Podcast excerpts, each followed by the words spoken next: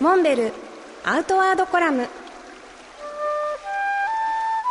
モデルでフィールドナビゲーターの中川きらです。辰野会長よろしくお願いします。よろしくお願いします。発売中の学人5月号。こちらのテーマがテント泊で山登りとなっていますけれども。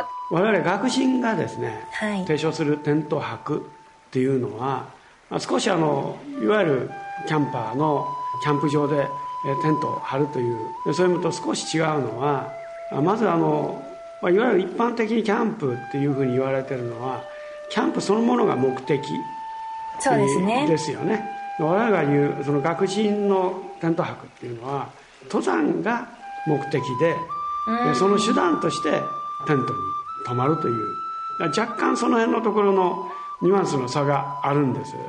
でまああの学人的テント泊の良さっていうのは丸一日未明から日没までの間を行動ができるっていうこと。はい。それから何よりやっぱりこう早朝の日の出、まあ、夕暮れの夕焼けえそして深夜の星空。はい。でこういったその24時間の山の自然環境を味わうことができるっていうこういうあのメリットがありますよね、やっぱりテントで泊まらないと体験できないことですよねうん、ただ一点やっぱりね全部自分で担いでいかなければならないという。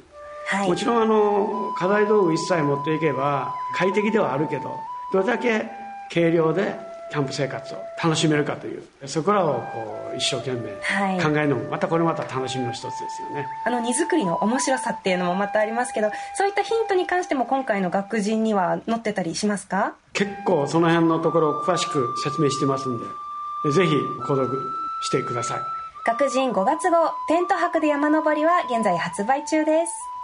モンベルアウトワードコラム。辰野勇と中川きらがお送りしました。次回もお楽しみに